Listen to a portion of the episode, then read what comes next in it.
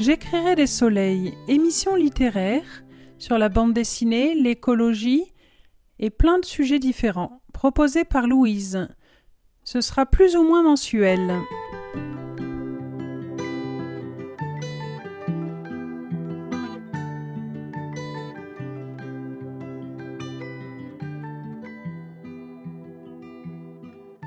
Aujourd'hui, je vous propose quatre livres sur le jardin. Édition Terre Vivante. Je prépare mes potions pour le jardin, écrit par Brigitte Lapouge de Jean et Serge Lapouge. On continuera avec Produire ses graines bio de Christian Bouet. Après Compresse Cataplasme Messi de Bernadette Pachle, Elde et Ursel Boring. Et Dessine et peint dans ce que tu trouves dans la nature. Ça, c'est écrit par Nick Nedo.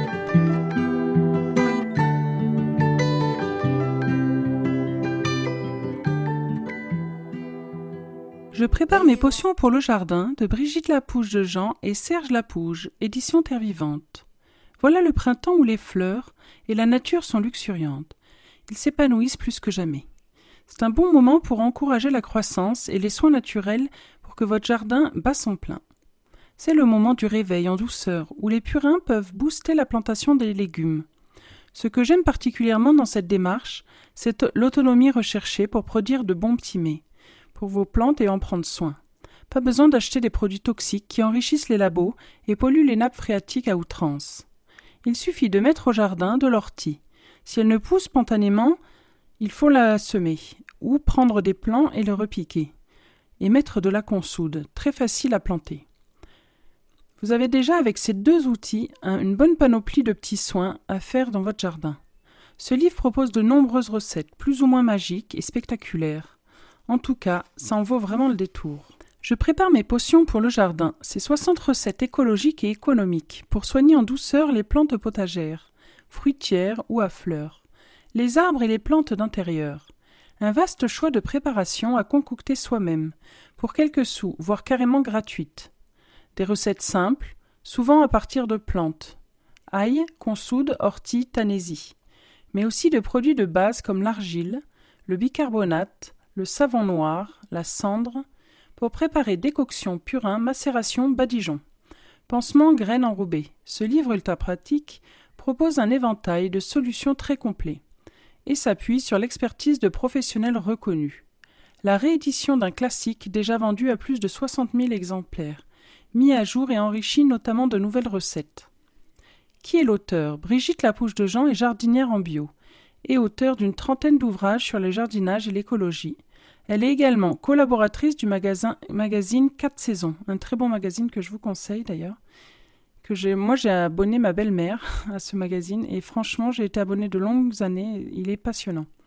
Serge Lapouge est photographe. Ensemble, Brigitte et Serge ont créé en Dordogne les jardins de l'Albarède, classés jardins remarquables et coup de cœur de l'Association des journalistes du jardin et de l'horticulture en 2010. Les macérations. Une macération est une préparation à base de plantes, faite à froid, dans de l'eau.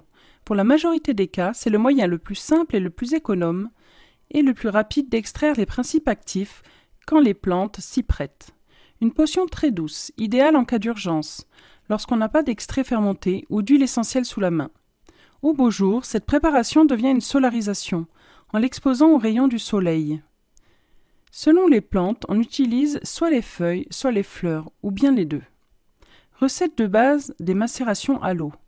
Coupez une bonne poignée de plantes en petits morceaux pour en extraire au maximum les principes actifs. Donc sur la photo, on voit laquille millefeuille en macération. Immergez le tout dans un bocal d'eau. Laissez macérer pendant 24 heures à température ambiante, 20 à 23 degrés, à mi-ombre ou à l'intérieur. Filtrez et versez dans le pulvérisateur sans dilution. Surtout, n'attendez pas et pulvérisez tout de suite, car une macération qui attend plus de 48 heures débute sa fermentation et donne un extrait fermenté. D'ailleurs, une macération ne se conserve pas, c'est pourquoi on en prépare de petites quantités. Un litre permet d'intervenir de façon pratique, sur la préparation ponctuelle d'insectes ou en cas d'attaque de champisation.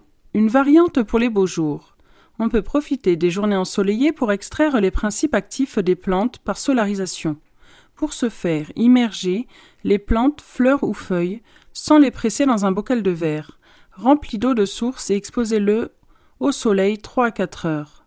À l'aide d'une cuillère en bois, retirez délicatement les fleurs, feuilles du récipient et filtrez l'eau solarisée. Obtenez, obtenu à l'aide d'une cuillère en bois, retirez délicatement les fleurs, feuilles du récipient et filtrez l'eau solarisée obtenue pour en ôter toutes les fines impuretés à l'aide d'un filtre à café non traité, à pulvériser pur et sans attendre. À noter, l'ajout d'une cuillère à café d'argile verte sur fine ou d'une cuillère de savon noir aide à fixer la pulvérisation sur le feuillage. C'est ainsi que l'on peut confectionner en 4 heures et sans matériel un insecticide simple contre les pucerons. La macération à l'oignon. Hachez fin 100 g d'oignons avec leur peau et mettez-les à macérer dans un litre d'eau de pluie, dans un grand bocal fermé. Exposez le bocal au grand soleil pendant 4 heures. Ça sent très fort et ça picote le nez quand on ouvre. Filtrez et pulvérisez sans diluer. La préparation peut se conserver 24 heures au réfrigérateur. On peut également profiter des beaux jours pour extraire les principes actifs par solarisation, en exposant le bocal 24 heures au soleil. Dans ce cas, pulvérisez tout de suite en ajoutant une cuillère à café de savon noir. Le traitement permet de lutter contre les pucerons, mais aussi les altises et les alerodes. Il est à renouveler au besoin, parfois au bout de quelques jours pour les pucerons qui ont un cycle de reproduction dynamique. Les principales plantes à macérer à froid et leurs propriétés. On compte en général 100 g de plantes fraîches, équivalent d'une bonne poignée, ou 20 g de plantes sèches par litre d'eau. Toutefois, les informations plus précises selon les plantes, vous sont données dans le tableau suivant. Acquis millefeuille. 100 g, 24 à 48 heures. Stimule les défenses naturelles des plantes. Pulvériser, diluer à 5%, renforcer l'efficacité des préparations fongicides et insecticides. L'ajouter à 10%. La capucine. Feuilles et tiges. 100 g, 24 heures de macération. C'est un fongicide, pulvérisé pur. L'oignon, 100 g, 24 heures, fongicide pulvérisé pur, insecticide et insectifuge. Fongicide pulvérisé pur, insecticide et insectifuge, puceron altise pulvérisé pur, l'ortie, 100 g, 48 heures, insectifuge, puceron et acarien, pulvérisé dilué à 10%. Le réfort, la feuille, 100 g 24 heures, fongicide pulvérisé pur. La rhubarbe, 200 g 24 heures, insectifuge pulvérisé pur. La sauge sclarée, 100 g 24 à 48 heures, insectifuge par perturbation, les autres fonctionnent par répulsion. Pulvérisé pur. Depuis quelques années, une autre technique de fabrication de purin émerge. Éric Petio, chercheur indépendant très investi dans la recherche des soins aux plantes et des alternatives aux pesticides, développe des extraits fermentés de plantes en anaérobie, à température constante de 20 à 21 degrés en cave, et donc sans oxygène, haute que celle présente dans l'eau et les plantes. Pour lui, il s'agit de mieux maîtriser le processus de fermentation et d'éviter l'oxydation de la préparation. Pour ce faire, il utilise le même dosage que ceux décrits précédemment et préconise l'utilisation d'une cuve de fermentation à bière qui évite aux plantes d'être en contact avec l'air et permet de contrôler le processus de fermentation en soutirant une petite quantité de liquide. Quand il devient clair, une pratique différente de celle des préparations réalisées à l'air libre, qui vient de en complément et s'inscrit dans l'évolution constante de la recherche et le partage d'expériences de terrain. Il y a plein de possibilités pour les fermentations. Ce qu'il faut, c'est utiliser la bonne fermentation pour le bon usage, J'utilise souvent le savon noir pour les pucerons, mais maintenant j'ajouterai euh, de l'oignon, macération d'oignon. Ou alors il y a la rhubarbe aussi. Si vous avez dans le jardin de la rhubarbe, c'est intéressant, on peut l'utiliser aussi comme insecticide. Après, une préparation spéciale arbre, le mastic insecticide aux huiles essentielles et à la cire d'abeille. Certains insectes endommagent gravement les arbres et peuvent les tuer en creusant des galeries dans le tronc ou les charpentières. Une fois la bestiole installée au gîte, il est très difficile de s'en débarrasser. Une bonne méthode consiste à colmater la galerie à l'aide de cire imprégnée d'huile essentielle de lavande, d'ail ou de camphre. Pour obtenir de bons résultats, il faut intervenir dès que l'on aperçoit des traces de la présence de parasites dans le bois, petits tas de granulés de bois, etc. La recette suivante concerne tous les insectes xylophages qui sévissent sur les arbres et les arbres fruitiers. Le bupreste, capricorne, cossus, Xylebore. Voici la recette. Découpez de petits cubes de 1 cm dans un pain de cire naturel acheté chez un apiculteur et préalablement ramolli près d'une source de chaleur ou au soleil. Mettez-les à tremper dans un bol d'eau très chaude pour les faire ramollir, puis malaxer à la main afin d'obtenir une boulette souple. Au creux de la boulette, versez quelques gouttes d'huile essentielle de lavande et malaxez à nouveau rapidement. Dégagez l'entrée de la galerie à l'aide d'un greffoir ou d'un couteau bien affûté. Introduisez un fil de fer afin de sonder et éventuellement tuer une larve située près de l'entrée, et dégagez la sûre. Versez ensuite une goutte d'huile essentielle sur une fine mèche de coton, qui sera introduite avec une minutie dans la galerie le plus loin possible. Colmatez ensuite soigneusement l'entrée de la galerie à la cire, à l'aide d'un greffoir et d'un couteau. Procédez ainsi pour chaque galerie. Ce procédé insecticide et insectifuge évitera aussi à d'autres insectes de venir coloniser cet arbre affaibli et permettra une bonne cicatrisation. Donc là après, il y a plein de photos. Ce livre est composé vraiment de plein de photos pour accompagner nos démarches de soins parce qu'il faut quand même beaucoup de précision. Donc là, on voit des petites mains qui sont en train de travailler la cire avec de l'huile essentielle et de colmater euh, un gros trou dans un arbre. Voilà. Vraiment super qu'ils aient mis autant de, photos aussi parce que ça nous permet aussi d'identifier plus facilement les plantes. Voilà, on a vraiment euh, plein de plantes qui sont développées. Par exemple, là, la, suite, euh, il y a 12 plantes les plus utiles au jardin. Donc, il parle de l'armoise. L'armoise, que vous connaissez sûrement, fait partie de la pharmacopée à explorer. Sa grande diversité et sa facilité en culture en font une plante précieuse au jardin, à cultiver au potager ou en association sous les arbres du verger.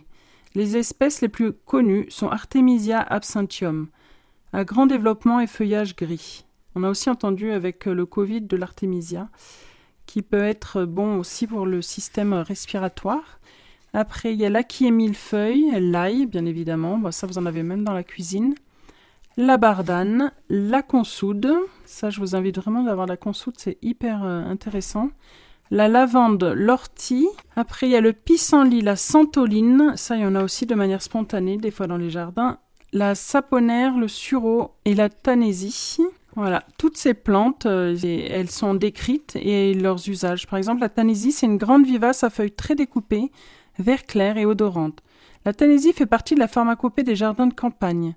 Sa floraison en larges bouquets de fleurs jaunes dure tout l'été. Elle se plaît en bonne terre consistante, humifère et gardant un peu la fraîcheur en été à exposition ensoleillée. C'est une bonne plante campagne au verger, à multiplier par bouturage pendant sa période de croissance, ou par division des touffes. La tanésie est utilisée pour ses propriétés insectifuges. Comment l'utiliser? En infusion 100 g de fleurs fraîches ou 20 g de fleurs sèches pour un litre d'eau, à vaporiser pure contre pucerons, altises, chenilles, etc. À utiliser dilué à 20% comme fongicide, mildiou et rouille. En décoction. Décoction, c'est de le faire bouillir avec de l'eau chaude, quoi. 30 g de fleurs séchées pour un litre d'eau, à utiliser comme l'infusion. Un extrait fermenté, 1 kg pour 10 litres d'eau à laisser fermenter pendant 8 à 10 jours, dilué à 10% et pulvérisé en insectifuge. Et l'huile essentielle.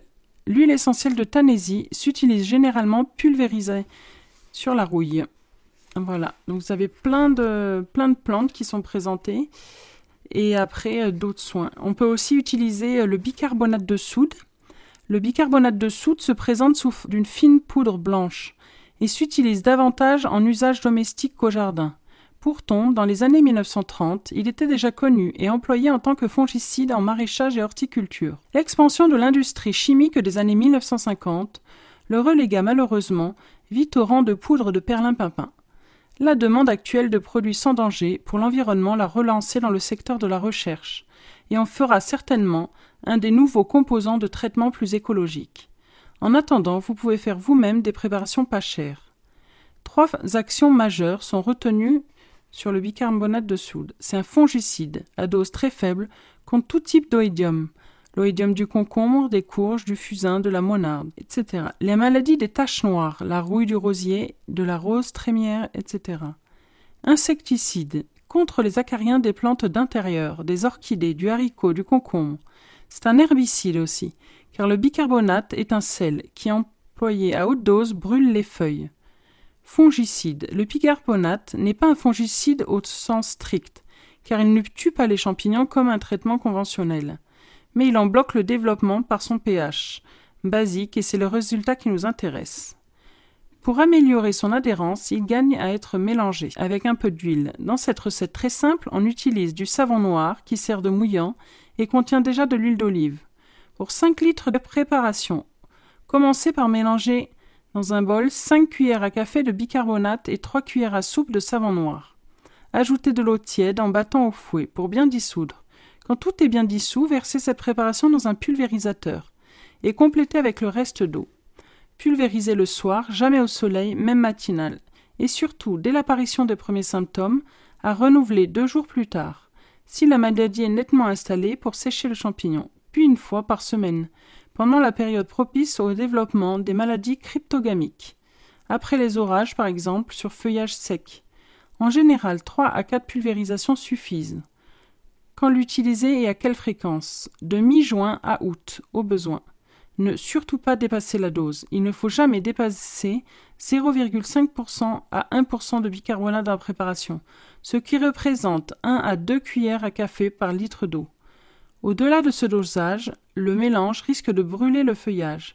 Toutefois, comme toutes les plantes n'ont pas la même sensibilité et que cette dernière évolue également selon le stade avancé de la végétation, faites des essais. Bon, ben, je vous conseille vraiment ce livre qui est très intéressant, euh, très simple à utiliser Vraiment, il y a des tableaux qui nous expliquent qu'on peut aller à l'essentiel pour quand on a une maladie sur un rosier ou dans notre jardin, comme l'oïdium ou les taches noires sur les tomates. Et eh ben voilà, on a les, les potions magiques à utiliser et qui sont bio et à faire soi-même. Donc ça coûte pas cher et en plus c'est bon pour la planète. Donc je vous conseille, je prépare mes potions pour le jardin de Brigitte Lapouge de Jean et Serge Lapouge, édition Terre Vivante.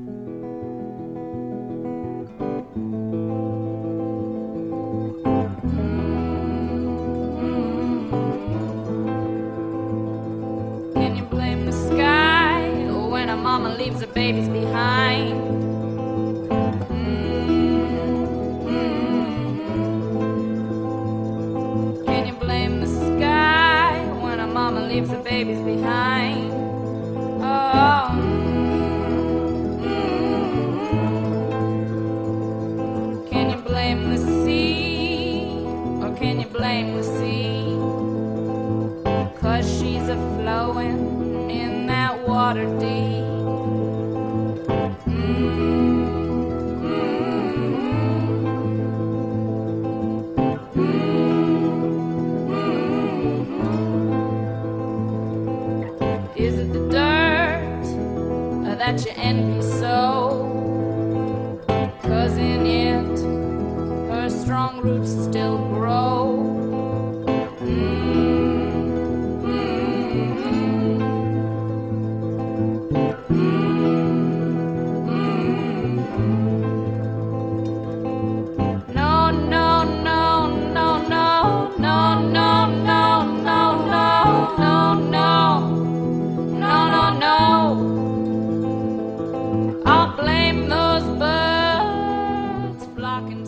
Poursuit avec Produire ses graines bio de Christian Bouet, qui est un agriculteur.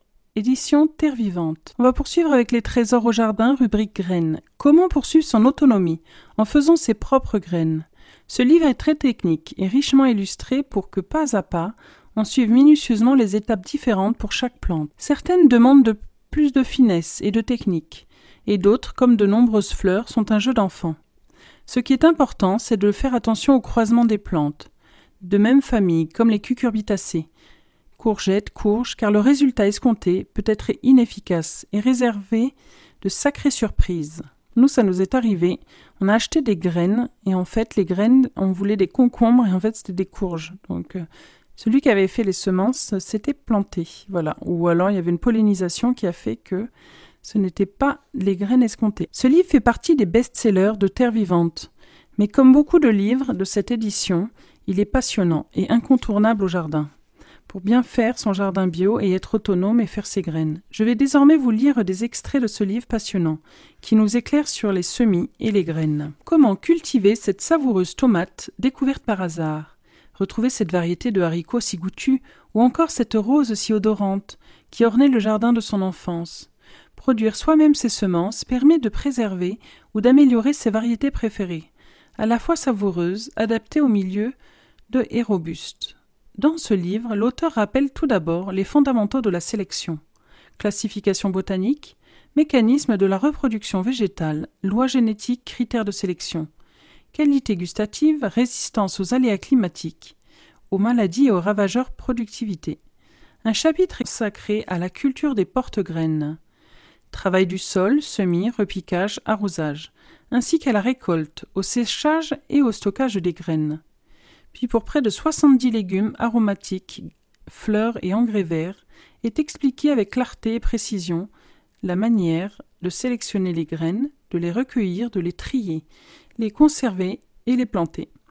L'aubergine violette de Florence, la betterave crapaudine, le cosmos chocolat, la scabieuse des jardins, sarriette ou encore épeautre, les jardiniers peuvent se faire plaisir tout en entretenant un riche patrimoine génétique et un savoir-faire traditionnel.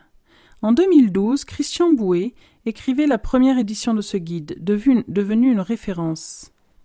Il nous en propose aujourd'hui une nouvelle version augmentée, avec notamment un chapitre sur les engrais verts, céréales et légumineuses, et l'ajout de plantes telles que le cardon, le salsifis ou encore la bourrache. Un livre qui intéressera aussi bien les amateurs que les professionnels. Qui est l'auteur? Il est agriculteur, membre au germe depuis 27 ans, et bientôt retraité. Christian Bouet est installé dans le Lot-et-Garonne, à Montpezat d'Agenais, sur 10 hectares, dont trois destinés à la production de semences bio. Rose de Berne, tomate des Andes, histoire de redécouverte. Sylvia Schmidt est la fondatrice du Biogerme. En 1983, alors qu'elle avait commencé son travail de semencière depuis à peine deux ans, sa sœur lui parla d'une ancienne variété de tomates roses, sédentarisée dans la région de Berne en Suisse. Depuis longtemps, on trouvait ces semences avec de plus en plus de difficultés. La sœur de Sylvia en était réduite à garder ses propres graines. Elle lui donna les trois dernières en sa possession. À partir des trois pieds obtenus, Sylvia a multiplié d'année en année la rose de Berne. Tout de suite, la souche lui apparut homogène. Une tomate de taille moyenne, d'un rose bien marqué et d'une saveur très douce. Sylvia m'a raconté que sa carrière avait véritablement été lancée lorsqu'un lecteur des quatre saisons du jardin bio faisant un commentaire dans la revue, la qualifia de Mercedes des tomates. Idem pour la tomate des Andes. Des voisins amis avaient accueilli un jeune stagiaire de retour d'Amérique du Sud. Ce dernier avait rapporté chaque semence d'une tomate indigène qui présentait la particularité d'être pointue. C'est en 1985 et 86 que Sylvia l'a multipliée depuis cette époque. C'est d'ailleurs elle qui l'a baptisée. Il fallait bien donner un nom à cette belle déracinée. Ce fut Tomate des Andes, en toute logique. Elle se révéla plutôt homogène, avec sa peau fine d'un rouge profond, sa forme de, corne et son goût inimitable. La sélection se fit principalement autour de la tolérance au mildiou, ainsi qu'au cul noir. En gardant le meilleur dans un carré de laitue, vous repérez facilement celle qui pomme plus complètement ou monte après les autres. Autant de critères intéressants à conserver. L'année suivante, vous ressemez les graines issues de ces plantes préservées considérant en toute logique que vos laitues n'en seront que plus belles. Sans en être pleinement conscient, vous venez d'effectuer une amélioration de votre population. De la laitue, une sélection massale positive. Pour les initiés, le but de la sélection massale positive est de faire avancer la variété vers des objectifs précis. Elle consiste principalement à repérer les plantes ou les fruits convenir à nos besoins, à nos conditions de culture, à nos désirs ou à nos goûts. S'il s'agissait d'une course cycliste, le sélectionneur ne retiendrait que le groupe des échappés. À l'aide de petits bâtons blancs, on les voit mieux. De bouts de laine noués sur la tige ou de tout autre procédé, on distingue une vingtaine de sujets environ. Cela peut aller de deux ou trois pour les plantes autogames, voire page 40, jusqu'à 400 poireaux de semences et même 1000 pour chaque hauteur, selon la sensibilité de chaque espèce, à la dépression consanguine, destinée à produire les graines d'élite que nous ressèmerons l'année suivante. Les critères peuvent varier sensiblement selon le terroir et la personnalité du jardinier. En épurant le pire, lorsque vous retournez à vos laitues et que vous constatez combien celle-ci est malade ou chétive, que telle ou autre monte avant de paumer, votre réflexe sera de les éliminer. Pour reprendre mon image de la course cycliste, Vous allez jouer dans ce cas le rôle de la voiture balai. Ceux qui ne parviennent pas à suivre le peloton, et à plus forte raison les échappés, seront impitoyablement éliminés, la plupart du temps mangés. Toute plante non conforme aux exigences de sélection sera arrachée même éloignée si elle risque de propager une maladie ou simplement de fleurir dans les allées. Certaines, comme le pourpier, peuvent fleurir longtemps après leur arrachage. Dans le jargon technique, on appelle cela une sélection massale négative. Selon la théorie des vases communicants, une sélection négative qui élimine 80% d'une population, en cas de maladie par exemple, devient de facto une sélection positive. La sélection qui tend à créer. Quand l'homme est devenu agriculteur, son premier réflexe a été de garder et d'améliorer ce que la nature lui offrait de meilleur. Son deuxième réflexe a été de s'impliquer dans cette grande exubérance végétale en créant ses propres variétés. Il ne s'agit pas bien sûr de sortir comme un magicien de son chapeau de nouvelles espèces totalement différentes de ce que la nature a mis des millénaires à élaborer, mais de faire évoluer suffisamment un groupe de plantes pour qu'on puisse le distinguer de sa parenté. Deux phénomènes naturels permettent ces créations variétales l'hybridation et la mutation spontanée. L'hybridation. L'hybridation, dans notre cas, le croisement de deux variétés, est une opération délicate.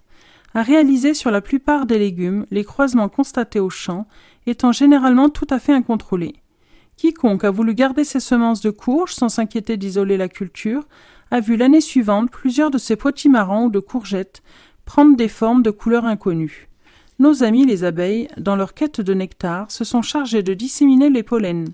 Pourtant, l'hybridation, dans le cas par exemple de cucurbitacées, peut être réalisée par le jardinier averti, assez matinal pour se lever avant le soleil, quand l'abeille et le bourdon sont encore en pyjama.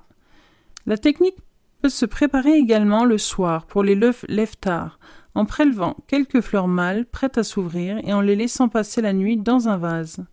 Si vous avez obturé en même temps les fleurs femelles, à féconder le lendemain, vous pouvez dormir tranquille. vous voyez, c'est assez technique comme livre, mais c'est intéressant. Ça explique déjà ce que c'est un hybride, tous les, volets qu'on n'a pas forcément l'habitude de travailler. Donc ils font un portrait de tout ça et ils expliquent clairement qu'est-ce que c'est l'hybridation. Il y a aussi d'autres critères possibles. Il y a encore bien des critères de sélection imaginables.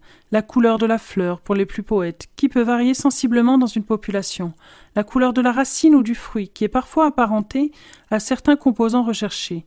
Par exemple, la bêta-carotène associée à la couleur orange dans les tomates, aussi bien que les carottes. On peut encore chercher à éliminer un défaut, tel un gros cœur fibreux de céleri ou de carotte, une pomaison insuffisante sur un chou, la recherche d'une résistance des plantes aux animaux herbivores semble en revanche antagoniste avec celle de la qualité gustative du légume, jusqu'à le rendre toxique. Bien souvent, les dissuasions naturelles émises par les plantes, nicotine, amertume, sont tout aussi désagréables pour nous que pour les bêtes. La qualité nutritionnelle d'une plante est un axe de sélection réservé au laboratoire, tant les contraintes techniques sont pénalisantes, sauf dans le cas de qualité liée à un facteur visible comme la bêta-carotène. Contrôler le taux de matière sèche et la présence d'éléments nutritifs demande un savoir-faire et des instruments de mesure très spécialisés. À noter toutefois l'intéressante méthode de cristallisation sensible, développée par les biodynamistes, qui, à l'aide d'un broyat séché de la plante analysée, auquel on ajoute du chlorure de cuivre, permet de cristalliser une image censée reproduire les qualités de la plante. La sélection moderne, quant à elle, a principalement recherché à adapter les plantes aux contraintes industrielles. On trouve ainsi le groupe de maturité pour les récoltes mécanisées, la tenue du transport pour celles destinées à voyager, la couleur, on achète avec les yeux, le calibre, tout critère important pour la grande distribution. D'autres encore suivent la demande du consommateur, comme la tenue de la congélation ou à la cuisson ou bien même les phénomènes de mode associés à la curiosité qui poussent à proposer des choux brocolis violets ou des courgettes jaunes. Voilà. Ce qui est aussi intéressant d'en faire euh, ces semences, c'est que ça nous permet aussi de travailler sur des hum, semences qui sont adaptées à nos terroirs. Et en plus, avec le réchauffement climatique, je pense que ça a tout son sens parce qu'il va falloir qu'elles s'adaptent, ces plantes, et il y en a qui vont résister davantage que d'autres. Donc tout le travail de sélection, il est aussi là, de travailler sur des variétés qui sont adaptées à nos terroirs. Comment récolter Étrier, le matériel de récolte? Si vous avez renoncé à faire récolter votre petit carré de haricots secs par le voisin paysan et sa moissonneuse batteuse de 6,50 mètres de largeur de coupe, si vous avez su conserver à vos activités jardinières une dimension humaine, il vous faut disposer de quelques outils de base. Voici le plus couramment employé par le jardinier semencier. Tout d'abord, armez-vous d'un sécateur pour venir à bout des tiges lignifiées, des navets, des radis ou des chicorées. Affûtez-le bien, les coupes chirurgicales s'infectent moins et nettoyez-le consciencieusement. À l'occasion, désinfectez-le avec un peu d'eau de javel ou d'alcool. Surtout lorsqu'une maladie, virus ou bactérie comme les champignons a contaminé votre culture. Les ciseaux à vendange au bec plus effilé seront précieux pour certaines récoltes quand les tiges seront plus fines et disséminées dans la végétation. Carottes, fenouil, bleuets, origan. Parfois même des ciseaux à gazon font l'affaire, comme le cas de la mâche. Ils présentent l'avantage de couper une bonne largeur sans secouer la plante mûre. Certaines utilisent une faucille ou une faux, comme pour le lin, les lentilles ou les céréales, dont les graines ne tombent pas facilement. Tous les anciens connaissent encore le geste du faucheur, appris au long des siècles. Transporter. Selon qu'elle est touffue ou concentrée, vous déposerez votre récolte sur un drap, dans un seau ou dans une poubelle. Pour les betteraves, les navets, les radis, les chicorées, les choux et tout ce que l'on récolte en tige, le drap est indispensable. Un bon gros drap à l'ancienne, en toile de lin si possible, à mailles suffisamment serrées, pour qu'une graine de carotte n'y reste pas accrochée, toujours sans taches graisseuses et sans trous. Lorsque vous aurez rassemblé les quatre coins de votre drap et l'aurez mis à l'épaule pour le rentrer, si quelques petits trous le perforent, les semences plus petites échappent encore et s'échapperont en chemin. Vous pouvez également utiliser une comporte à vendange en plastique posée sur une brouette, ou bien une baignoire de bébé, une grande poubelle, un seau selon la taille de la récolte. Tous doivent avoir été préalablement nettoyés méticuleusement. Il n'y a rien de plus pervers que les semences oubliées dans les coins ou collées aux parois du récipient. Bon nombre de mélanges accidentels se font de cette façon. Pour quelques espèces, en particulier les carottes, j'utilise de grands sacs en papier donc je roule au bord dans ma ceinture, comme les cueilleurs de coton. Je laisse tomber les têtes ou les embelles, parce que c'est un ombellifère, jusqu'à ce que le poids du sac m'oblige à poser debout devant moi. Se protéger. La récolte de certaines plantes nécessite des gants de jardin, comme le cartam aux épines effilées, ou même l'aubergine, qui pique sans prévenir. Et bien sûr l'ortie, quelques-unes sont sensibles irritantes, telles la carotte et la bourrache, et il vaut mieux s'en protéger par des manches longues et des habits couvrants. Mais le pire de tout est sans conteste le pané, qui engendre des cloques brunes et douloureuses sur les parties de la peau en contact avec son suc veineux. Protéger sa récolte. Ceux qui jouissent d'un grenier bien ventilé et ombragé protégés des rongeurs et des oiseaux granivores, pour finir la dessiccation de leur récolte, sont des privilégiés. Ils ont toutes les chances de les préserver dans de bonnes conditions. Dans tous les cas, il faut absolument éviter les coups de chaleur qui brûleraient la plante et les graines, Attention donc aux serres et aux, autres tunnels plastiques dans lesquels la température peut monter très rapidement. Ne laissez jamais vos récoltes, en particulier les plus humides, sur une bâche plastique. Sans les retourner régulièrement, autant la terre battue et le bois absorbent l'humidité en excès. Selon le plastique, autant le plastique constitue une paroi étanche concentrant l'eau résiduelle. De plus, le pipi d'un chat, au lieu de s'infiltrer, demeurera là un bon moment. Il existe aussi des clés à fruits qui présentent l'avantage de couvrir une bonne surface, un mètre carré ou plus, et dont les lattes ajourées au grillage ventilent les fruits posés dessus. On s'en sert pour étaler les tomates, les poivrons, les aubergines, des épis de maïs, des concombres ou tout fruit nécessitant de finir sa maturation à l'abri. Voilà. Donc déjà pour euh, travailler, il faut certains outils, ça c'est sûr, et il faut s'organiser pour, euh, pour chaque semence pour les récoltes. Voilà. Bon, comme je vous l'ai dit dans l'introduction, il y en a qui sont plus faciles à récolter que d'autres. La carotte, ça m'a l'air un petit peu compliqué. Commencer par le plus facile et si on, devient expert, euh, travailler avec euh, des choses plus complexes comme la tomate par exemple. Dans la tomate, il faut faire fermenter euh, les tomates et à partir de là, récupérer les semences mûres et les rincer. Donc du coup, après, il faut les trier, bien sûr. Il faut trier toutes les graines. Donc ça, c'est un travail un peu laborieux mais intéressant on peut le faire à l'intérieur d'un bâtiment, euh, écoutant de la musique par exemple. Donc maintenant, il y a des portraits aussi de plantes et comment travailler avec elles. Du coup, je vais passer à un des portraits de plantes et comment euh, faire euh, ces, semences. Moi, j'adore le physalis. Je ne sais pas si vous connaissez, mais c'est un, un, fruit très intéressant qu'on peut mettre dans nos jardins. Donc je vais partir euh, sur le portrait du physalis et comment faire ses graines. Le physalis peruviano, prune des Indes, ou sinon il y a le physalis prugnosa, cerise de terre, physalis franchetti, le fameux amour en cage, solanacée.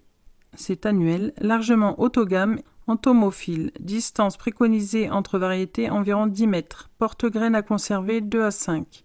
Difficulté 1. Bon, ça a l'air pas très compliqué.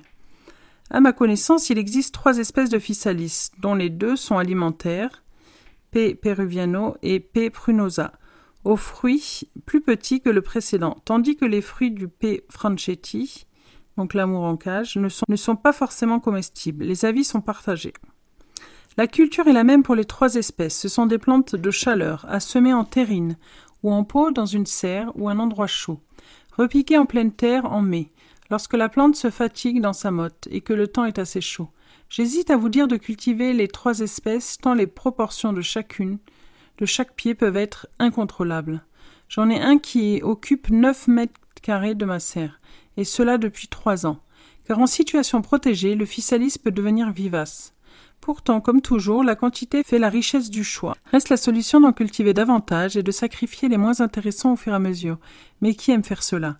La sélection peut se faire sous la vigueur du pied et la précocité, la saison est courte pour ces plantes tropicales, qui agira d'ailleurs sur le goût, car une maturité incomplète entraîne une acidité du fruit. Plus les fruits mûrissent vite, plus la saveur est douce. La récolte. La récolte s'effectue courant septembre, voire en octobre. Les fruits sont cueillis avec leur calice, normalement en secouant les longues branches les plus mûres, se détachant tout seuls, mais prenez soin d'ouvrir une cerise pour constater son état de maturité. Extraction des graines et germination. Vous pouvez garder les fruits quelques jours avant de les ouvrir, mais aussi les passer immédiatement sur un tamis, avec ou sans la eucalypse. Des mailles de 10 ou de 8 iront très bien. Écrasez fortement les fruits, seuls traverseront la pulpe et les graines. Pensez à éliminer régulièrement du tamis les peaux qui s'accumulent. Laissez fermenter deux jours à 20 degrés. Il vous suffira pour finir de rincer à l'eau claire, comme pour les tomates. Tant que les morceaux de pulpe remontent, recommencez à laver. Il faut facilement renouveler six à sept fois l'opération, avant que la transparence de l'eau ne laisse apparaître des petites graines jaunes, comme autant de pépites d'or. Séchez rapidement la semence en l'étalant et en la brassant. Il ne vous reste plus qu'à faire glisser la poudre d'or dans vos pommes. Pour une sensation unique, le test germination est sans piège. Seule la chaleur compte pour réveiller les semences. 25 à 30 degrés, paraissent une bonne température. La capacité germinative reste intacte durant 3 ou 4 ans. Voilà. Donc euh, après, il y a le poireau, il y a d'autres plantes et des légumes que vous pouvez faire. Euh, c'est un livre euh, très complet, très très intéressant et vraiment richement illustré. Ça nous permet d'identifier toujours ces plantes qui sont d'une grande diversité, comme la tomate. Je ne sais plus combien de tomates il existe, mais il y a une telle grande diversité de, de tomates, que c'est intéressant aussi de faire sa production pour avoir cette diversité justement, d'avoir plein de tomates différentes de toutes les couleurs. Voilà. Donc euh, je vous conseille vraiment euh, ce livre qui est très bien fait et très intéressant si vous voulez vous lancer dans cette aventure de produire ces graines. Voilà. Après, vous n'êtes pas obligé de produire toutes les graines de votre potager, mais déjà au moins d'être un peu plus à l'aise pour la production de ces graines et pour euh, garder les graines de ces fleurs ou de, par exemple, le physalis comme je vous ai euh, donné. Après, c'est bien aussi d'avoir une serre pour faire ses plants, quoi. Voilà. Donc, euh, ce livre, c'est Produire ses graines bio, écrit par Christian Bouet, édition Terre Vivante.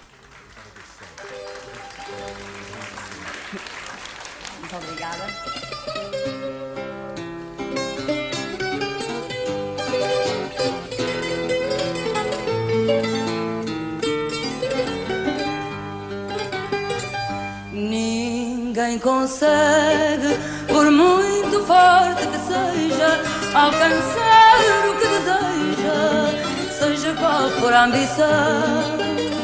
Se não tiver dando forma ao seu valor, uma promessa de amor que alimenta uma ilusão. Uma mulher é como uma guitarra não é qualquer que abraça e faz vibrar, mas quem souber na forma como agarra, prende-lhe a alma nas mãos que a sabe tocar. Por tal razão se engana facilmente um coração que queria ser feliz. Guitarra triste que busca um confidente nas mãos de quem não sente o pranto que ela diz. Não há ninguém que não peça a própria vida, a felicidade merecida por quem um dia nasceu.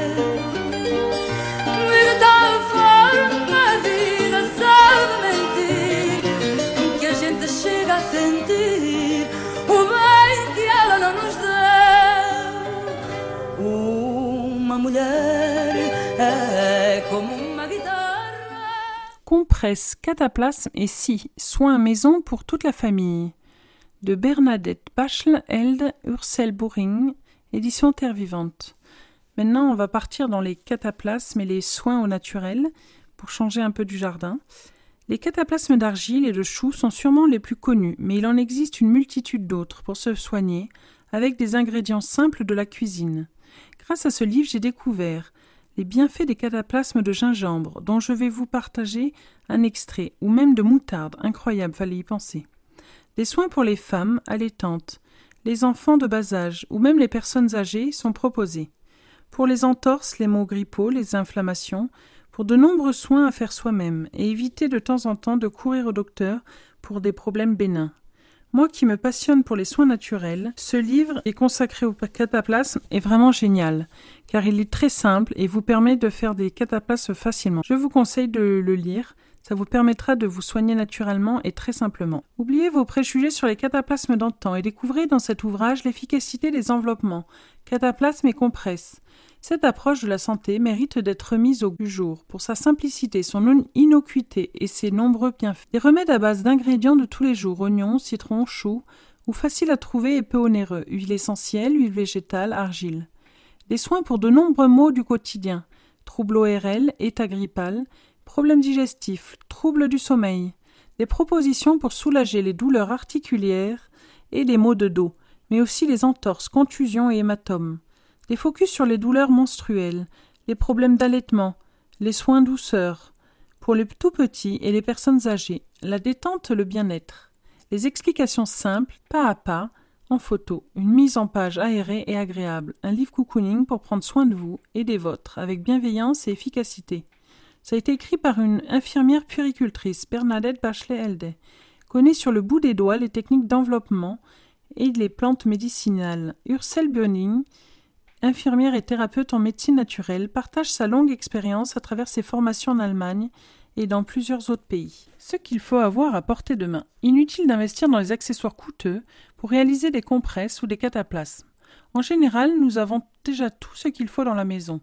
L'essentiel est de disposer de matières textiles. Vous aurez besoin de plusieurs morceaux de tissu pour chaque application. Un peu, un pour la première couche, un autre pour la couche intermédiaire, puis une dernière couche plus épaisse, pour fixer le tout et maintenir la zone traitée au chaud. Prenez soin d'utiliser uniquement des matières naturelles, non synthétiques. Évitez absolument le film plastique, qui pourrait provoquer une trop grande accumulation de chaleur. Pour une application directe sur la peau, une feuille d'essuie-tout ou un mouchoir de papier peuvent convenir, que vous jetterez ensuite. Les linges en coton ou en lin, torchons, serviettes de toilette formeront la couche intermédiaire. Les lainages seront utilisés pour la dernière couche, afin de conserver la chaleur. Ils peuvent être remplacés par des flanelles ou du molleton, éventuellement par une serviette en éponge. Enfin, il faut fixer l'ensemble et ajouter une source de chaleur pour les enveloppements chauds, par exemple, un coussin de noyau de cerise ou une bouillotte. Les matières idéales pour les contre-presses et cataplasmes mouchoir jetable, papier, essuie-tout, filtre à café, papier absorbant ou cellulose couche intermédiaire, torchon, lange, pour bébé, lin, serviette en éponge, couche externe, lainage, écharpe, molleton, flanelle et serviette de bain. Contenu des compresses et cataplasmes. Si vous utilisez des aliments comme le chou, les oignons ou le citron, il faut impérativement qu'ils soient d'une grande fraîcheur, car leurs substances seront directement absorbées par la peau. C'est aussi pour cette raison que nous vous conseillons d'opter pour des aliments bio. De même, pour les plantes médicinales sous forme de tisane, il est recommandé de les utiliser en qualité bio vendues en pharmacie ou dans les magasins de produits naturels.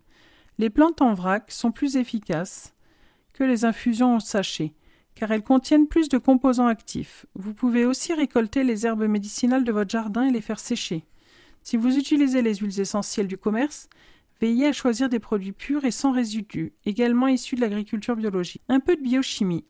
Lorsqu'on évoque l'action des plantes médicinales, on est souvent confronté à des composants qui exercent un effet spécifique dans votre corps parmi les principaux. Les huiles essentielles sont liposolubles et formées de petites molécules elles s'acheminent très vite dans le sang via les capillaires et développent leur action dans le corps.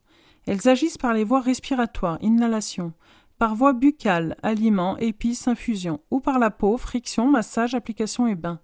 Les huiles essentielles sont très fortement concentrées et devront impérativement être diluées dans une huile végétale, car elles ne sont pas miscibles dans l'eau avant l'utilisation. Elles peuvent être toxiques, respectez bien les dosages et les contre-indications. Les mucilages ont une action apaisante et anti-inflammatoire. Ils forment un film protecteur sur la peau et les muqueuses, qu'ils protègent ainsi des irritations mécaniques ou chimiques. Les flavonoïdes sont les substances végétales jaunâtres qui protègent les cellules et les vaisseaux sanguins, une action anti-inflammatoire et probablement un effet protecteur contre le cancer. Présents dans les aliments d'origine végétale, ils offrent globalement une action préventive contre les maladies. Les coumarines que l'on trouve par exemple dans les graminées font partie des substances liposolubles. Elles sont absorbées dans le sang par la peau. Elles possèdent une action antipasmodique, apaisante, anti-inflammatoire et stimulent le drainage lymphatique. Les tanins, en effet astringents, asséchants, anti-inflammatoires, antiseptiques et également hémostatiques. Ils accélèrent la cicatrisation, soulagent la douleur et les irritations. La bonne température. Il est essentiel que les compresses ou les cataplasmes soient appliqués à la bonne température. Les erreurs sont fréquentes, ce qui peut entraîner des effets indésirables et voire des brûlures. Pour réchauffer la préparation, le plus simple est de la poser sur un radiateur ou sur un poêle en faïence, car leur surface ne devient pas brûlante. La chaleur modérée, qui est alors fournie, suffit amplement à une compresse. Pour les coussins de graines, en revanche, cela sera insuffisant. Nous déconseillons l'utilisation du four à micro-ondes pour réchauffer votre enveloppement d'une part parce que de nombreuses substances sont détruites par la forte chaleur, ce qui rendra l'application inefficace. L'autre part parce que les substances sèches comme les graines risquent de prendre feu. Le four à micro-ondes pourra être utilisé uniquement pour réchauffer un coussin de noyau de cerise, car dans ce cas, ce qu'on l'on cherche n'est pas l'action des composants du noyau, mais l'effet réservoir de chaleur. Posez dans le four à micro-ondes un petit récipient rempli d'eau, à côté de votre coussin en noyau de cerise, pour éviter qu'il s'enflamme. Bien entendu, vérifiez systématiquement la température du coussin avant de l'appliquer sur le corps. Il est plus facile de contrôler la température d'une compresse ou d'un cataplasme en plaçant la préparation contre deux bouillottes remplies d'eau très chaude. C'est relativement rapide, il n'y a aucun risque d'incendie. L'effet réchauffant n'est pas trop fort, et il y a donc peu de substances perdues. Cela nous semble la meilleure méthode. Plus contraignant mais sans réel danger, réchauffer son enveloppement sur le couvercle d'une casserole remplie d'eau très chaude. Placez la casserole d'eau sur le feu jusqu'à que l'eau frémisse, puis retournez le couvercle et posez la compresse par-dessus. Vous pouvez éventuellement ajouter une assiette sur le couvercle. Voilà. Donc déjà, l'application est hyper importante et s'organiser pour que ça soit pas trop chaud, pas se brûler et que ce soit. C'est pas l'idée. C'est plutôt de prendre soin de soi plutôt que de se faire du mal.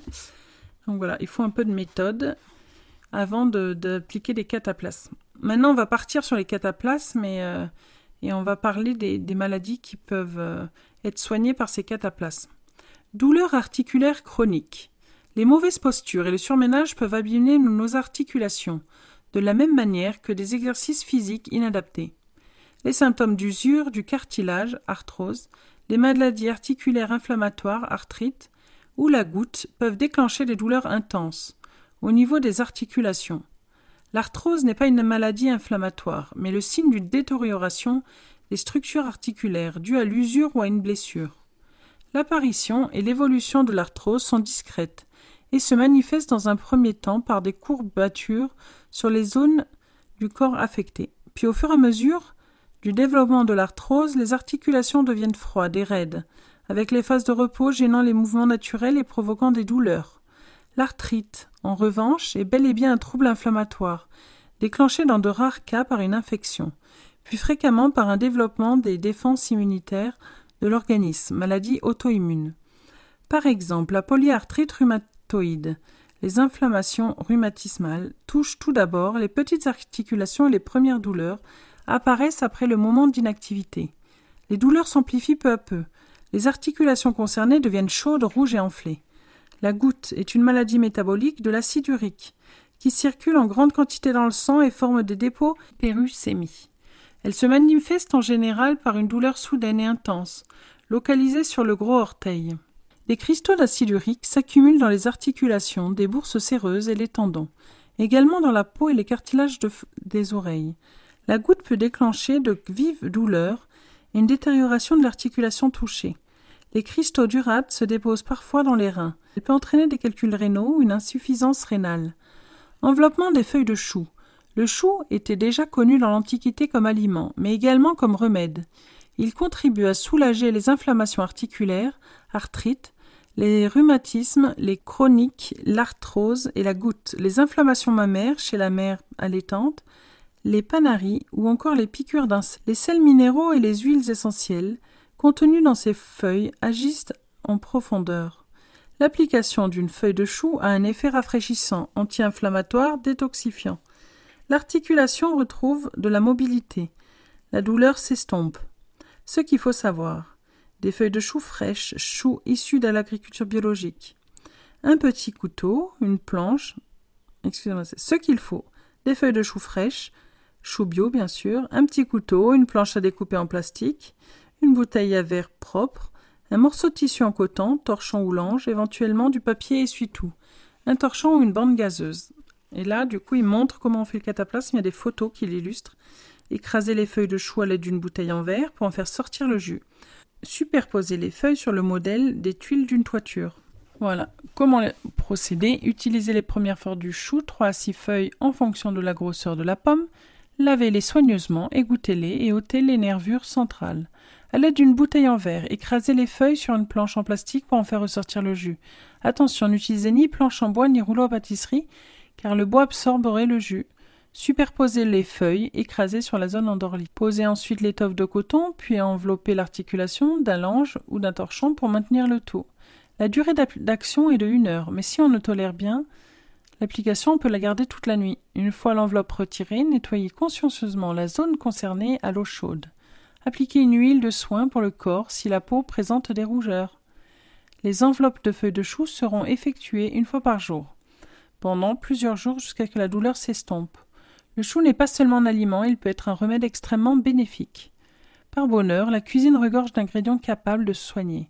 Nous avons ainsi toujours des remèdes sous la main. Certes, le chou est généralement considéré comme le plat du pauvre, par ailleurs responsable de ballonnement, reste que le capitaine Cook connaissait ses vertus notamment sa forte teneur en vitamine C, et il sut l'utiliser comme remède contre le scorbut, sauvant de nombreuses vies sur son équipage.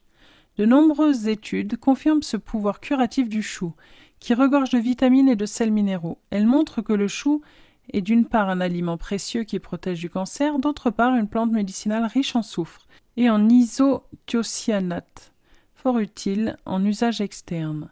Une enveloppe de feuilles de chou appliquée sur les parties endormies favorise la circulation sanguine et stimule le métabolisme dans cette zone.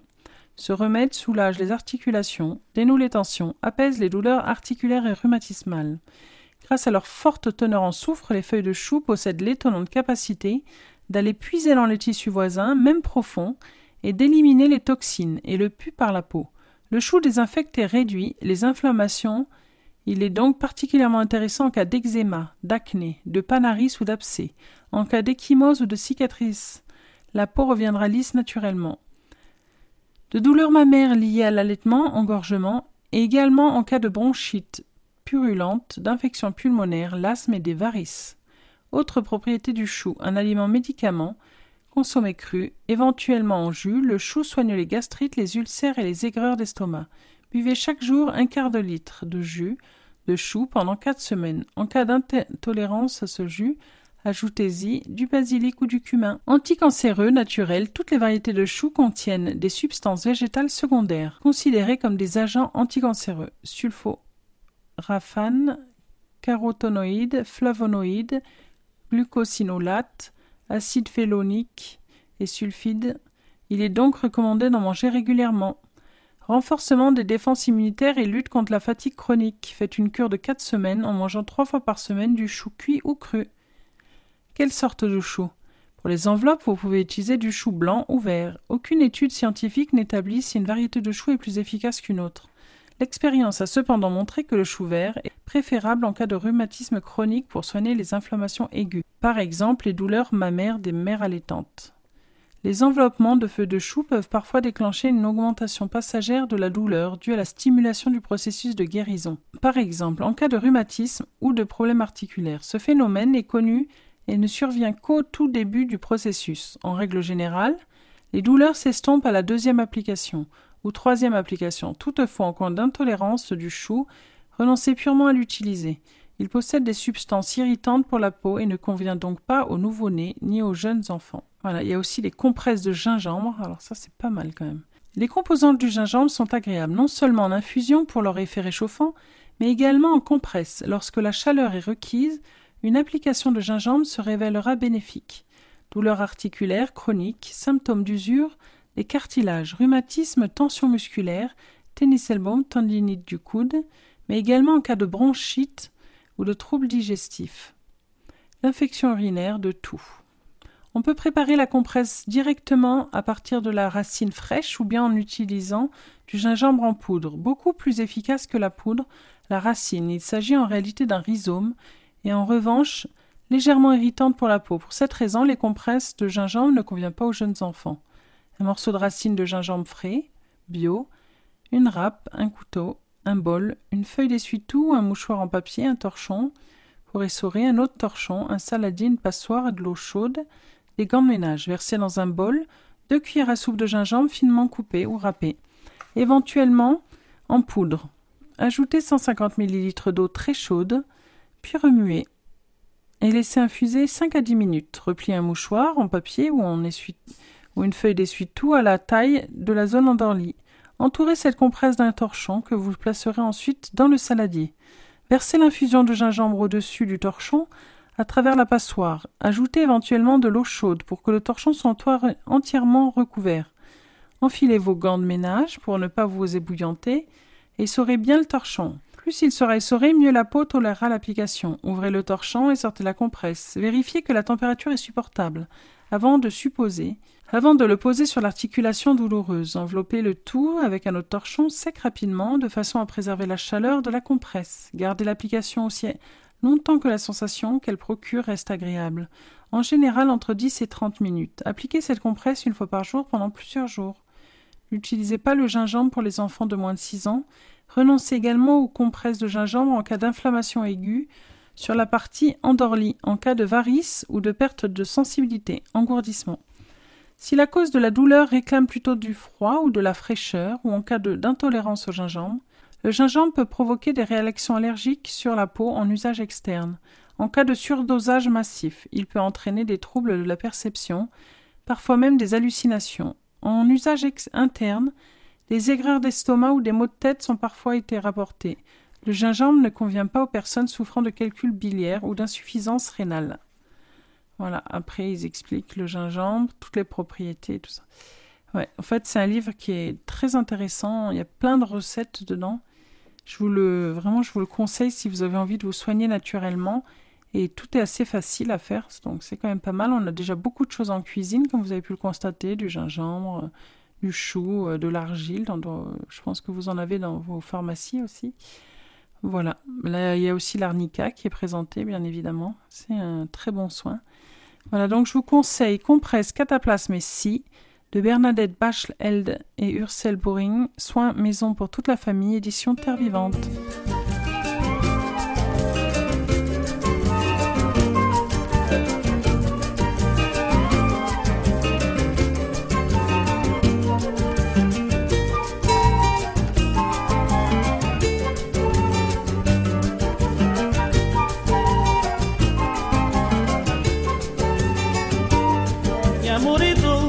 Amor é certo. Minha amor tá longe, minha amor tá perto. E tá na minha casa sozinho nesse mundo. Minha amor caçou e cresceu. Ele é o amor conquistou. E que viver na meio de bem. Meu amor é tudo contém.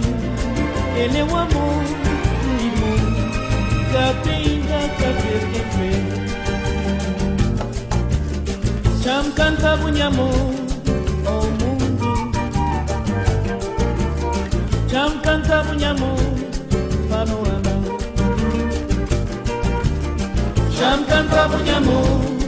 oh mundo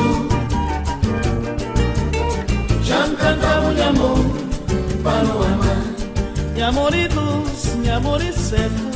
De amor tá longe, de amor tá perto E tá na minha, nunca tá sozinho nesse mundo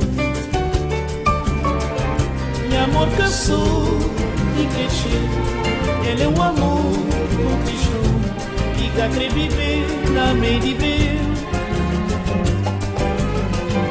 Meu amor é tudo contigo Ele é o amor do irmão Que tem da cabeça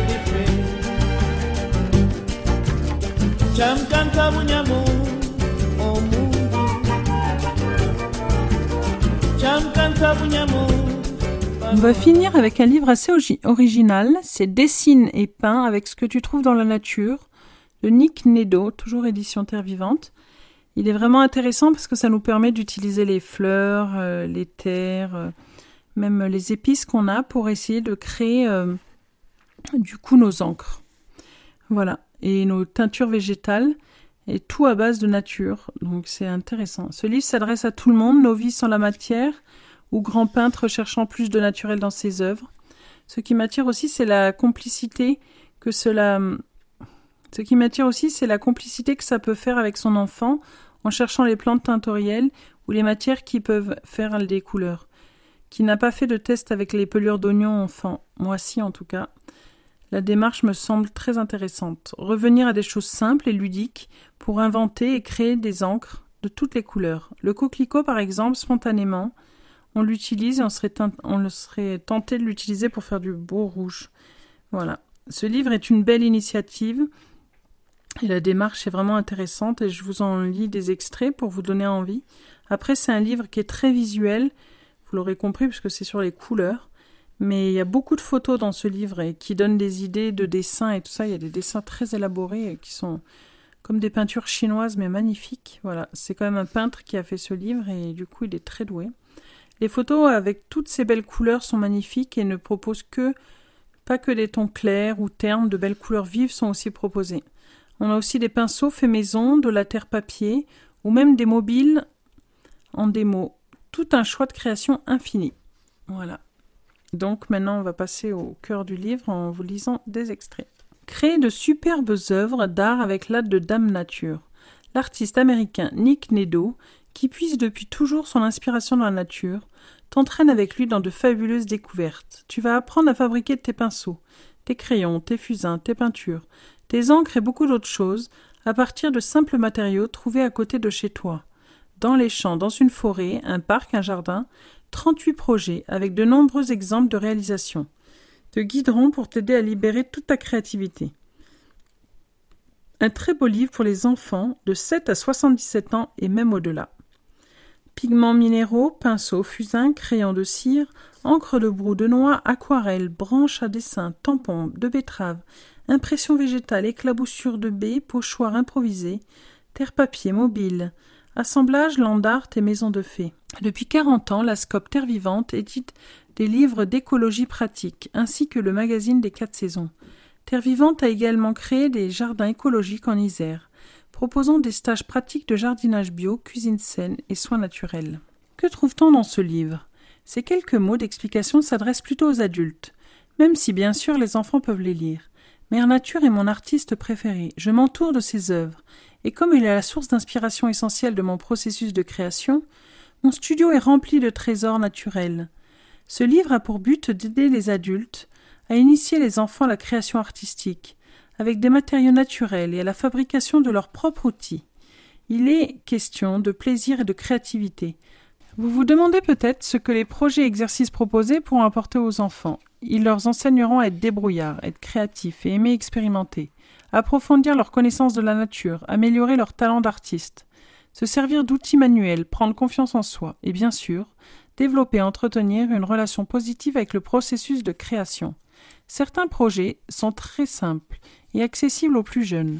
D'autres sont plus élaborés, exigent la supervision d'un adulte. Chaque projet est signalé par une ou deux trois feuilles de en fonction de sa pertinence pour un âge ou un niveau de maîtrise donné. Les feuilles figurent en tête de chaque projet. Être un mentor pour les enfants. Ce livre responsabilise les enfants et ne les exclut pas dans l'apprentissage précieux. C'est d'ailleurs à eux que je m'adresse directement. Dans les applications des projets, où il s'agit de faire de l'art et des outils à partir de la nature.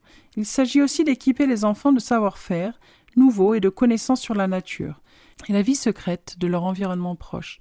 En vingt ans passés à enseigner, aux petits comme aux grands, des techniques de vie sauvage et des connaissances sur la nature, je me suis aperçu que nombre d'enfants n'ont jamais appris à se servir d'outils manuels simples, car on a peur qu'ils se blessent. Le comble, c'est que le plus grand danger quand on utilise des outils coupants, c'est le manque d'expérience. J'expose dans ce livre mes règles pour se servir d'un couteau et du feu en toute sécurité. Ce sont deux de mes outils préférés et ils servent directement dans certains des projets proposés. À vous, adultes, de les mettre en œuvre et de les enseigner. Apprendre par le jeu. Le jeu est primordial pour le développement de l'enfant. Ce n'est pas par hasard si un comportement universel chez l'animal. Même une ours, qui a du mal à nourrir ses petits en période de disette, tolère qu'il gaspille de précieuses calories en jouant. Le jeu est la première école de la vie. Ainsi c'est par lui que nous prenons conscience de notre corps et de sa coordination pour lui aussi que nous apprenons à communiquer, à découvrir les dynamiques sociales, à résoudre les problèmes et à nous adapter, entre autres, être d'humeur joueuse excellente pour l'apprentissage. En état de jeu ou de détente, nous faisons preuve de curiosité. Nous expérimentons et souvent nous trouvons des solutions inventives. Aménagez un espace de création chez soi.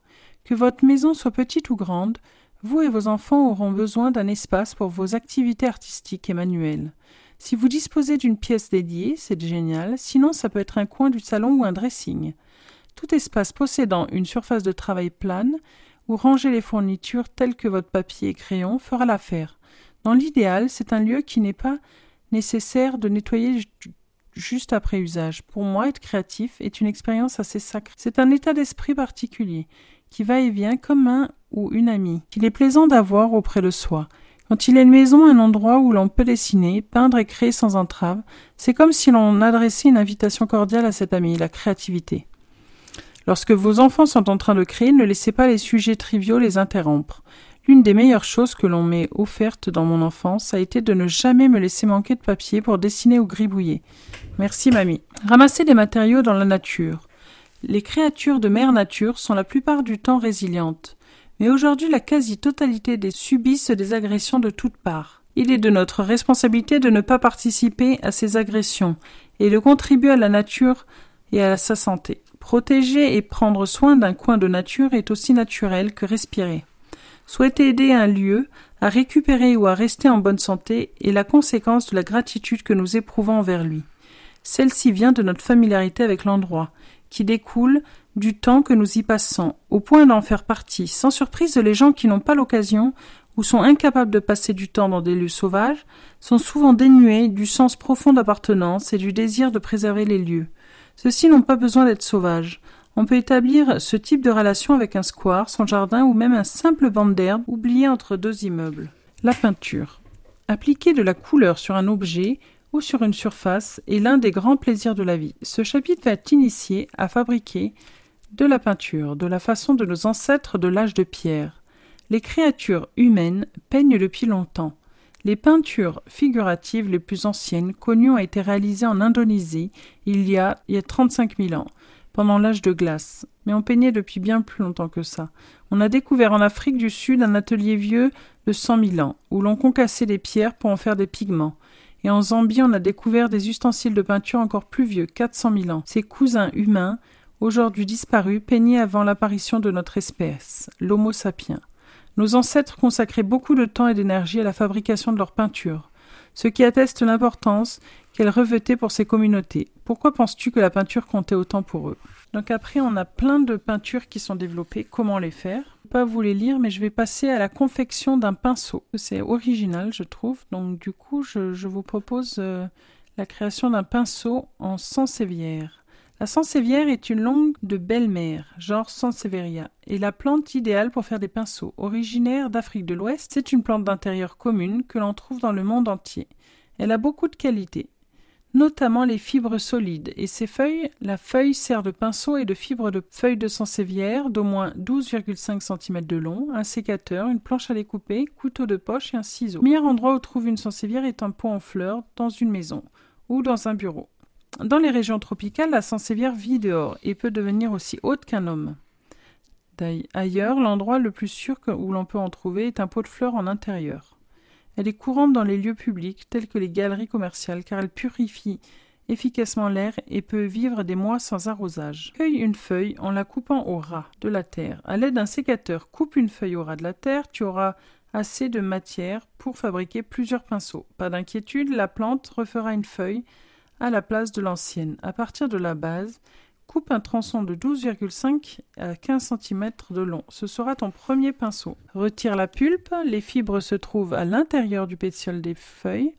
Pour les atteindre, il faut d'abord enlever la couche extérieure, verte et cireuse. Place le pétiole sur une planche à découper et gratte-le avec le dos de la lame. La partie non coupante sur 22,5 cm de long à partir du bout pour enlever la peau verte de la pulpe. Tu verras apparaître des fibres d'un blond argenté.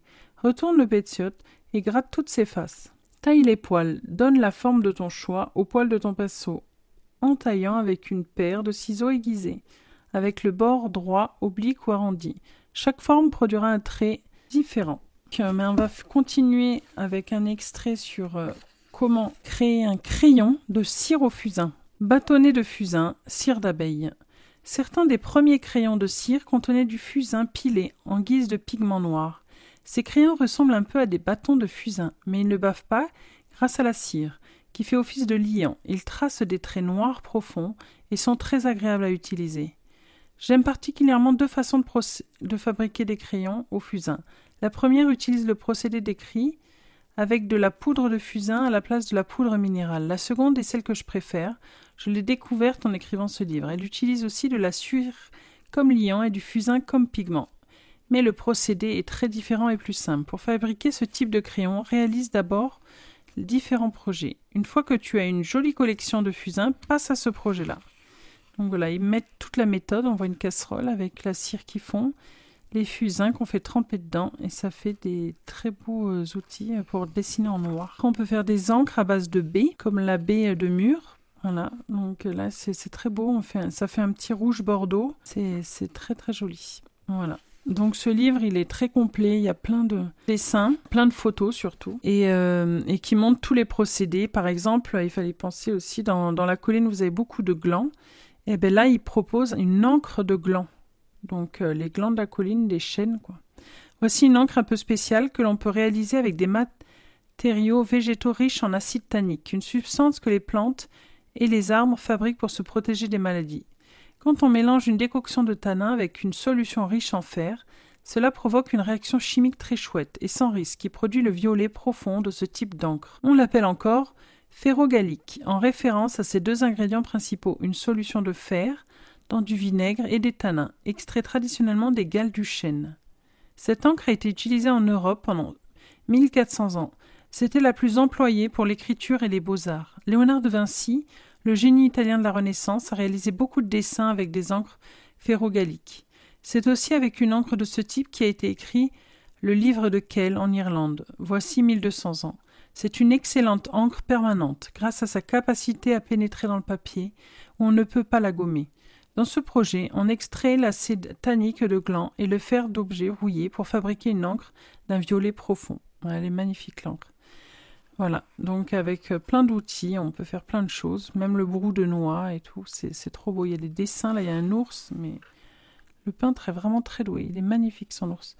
Très précis avec des petits points, là, c'est... Voilà, on peut faire de grandes œuvres avec euh, des teintures naturelles et des encres euh, qu'on fait soi-même. Là, on a aussi des castors qui ont été faits par euh, Nick Nedo, l'auteur. Ils sont vraiment magnifiques. On les voit qui sont en train de manger un, un tronc d'arbre. La betterave, par exemple, on peut l'utiliser en tampon, mais on peut aussi en extraire son jus pour faire une encre. Et ça donne un beau rouge. Voilà. C'est un beau livre. Vraiment, je vous le conseille pour vous amuser avec vos enfants et faire euh, des, belles, euh, des belles œuvres. Et un beau dessin. Dessin, dessine et peint avec ce que tu trouves dans la nature. De Nick Nedo. Stylo, crayon, pinceau, fusain et encre. Édition Terre Vivante.